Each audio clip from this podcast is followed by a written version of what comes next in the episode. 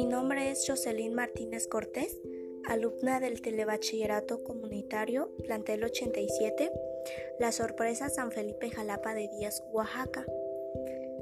Primero les voy a hablar acerca de la República Federal. Con la caída del primer imperio vino entonces la primera República Federal. El manejo de la nación recayó en Celestino Negrete, Nicolás Bravo y Guadalupe Victoria. El objetivo principal de este triunvirato fue el de mantener la estabilidad al interior del país, reorganizar la hacienda pública y la conformación de un Congreso Constituyente, mismo que fue instalado el 7 de noviembre de 1823, conformado por dos bloques políticos llamados centralistas y federalistas. De este Congreso Constituyente emanó la Constitución de 1824, promulgada el 4 de octubre del año citado, y el sistema del gobierno republicano representativo y federal, naciendo así los Estados Unidos mexicanos, conformándose en 19 estados, 4 territorios y un distrito federal, donde los poderes de la Unión. El legislativo, conformado por diputados y senadores, el ejecutivo, conformado por presidente y vicepresidente, y el poder judicial, que recaía en la Suprema Corte de Justicia, así como en juez y tribunales. Durante esta primera república y durante el gobierno del primer presidente de México, Guadalupe Victoria se logró el reconocimiento como nación independiente por parte de Inglaterra y los Estados Unidos de América. Se luchó contra las ideas de reconquista que aún España tenía sobre sus territorios perdidos y sobre todo se luchó contra la desorganización económica territorial que desde la independencia se, se, acarreaba. La primera República Mexicana duró de 1824 hasta 1835, cuando se instauró la República Centralista. La primera República terminó sin lograrse la estabilidad ni la unión definitiva del país como una sola nación.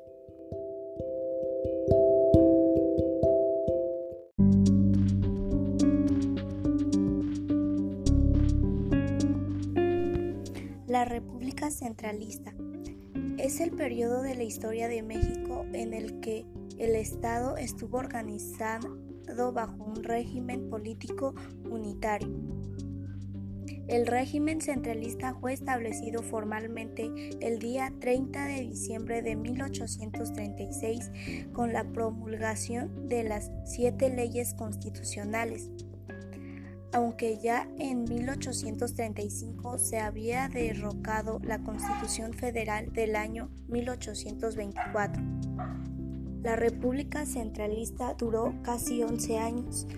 El 22 de agosto de 1846, el presidente interino José Mariano Salas expidió el decreto que restauró la vigencia de la Constitución de 1824.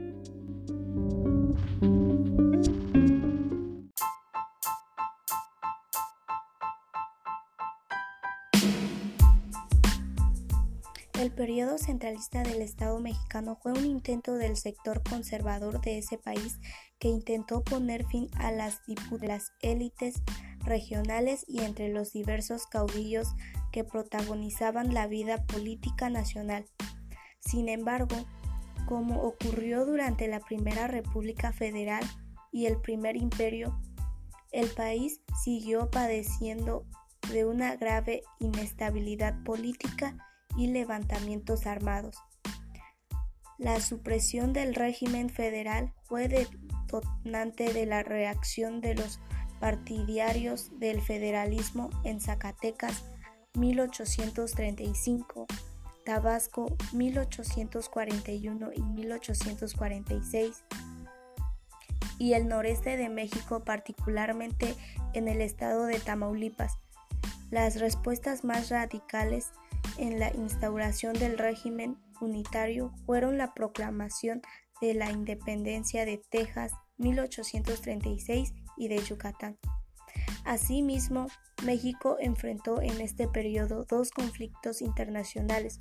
La primera intervención francesa en México, provocada por reclamaciones económicas de súbditos franceses al gobierno de México, y la intervención estadounidense en México, como consecuencia de la anexión de Texas realizada por los Estados Unidos.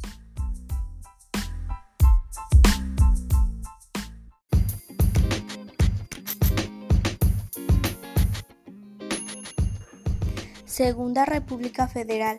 El 22 de agosto de 1846 inicia lo que se conoce históricamente como la Segunda República Federal, instaurándose durante el desarrollo de la historia de la guerra entre México y los Estados Unidos de América, guerra que finaliza con los acuerdos de paz firmados entre ambas naciones.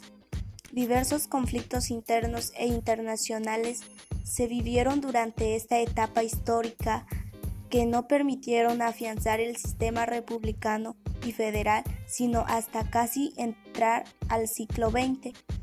Durante el renacimiento de la República Federal se vivió lo último de la dictadura de Antonio López de Santa Ana, que vio su fin con la proclamación del Plan de Ayutla el primero de marzo de 1854, que provocó un levantamiento armado por todo el país, obligando al dictador a vivir en el exilio para más tarde regresar y morir en la Ciudad de México el 21 de junio de 1876.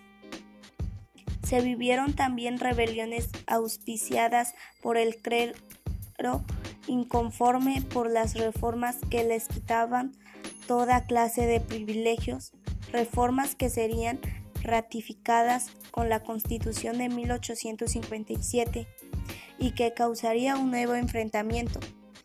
La guerra de reforma que se descandanería.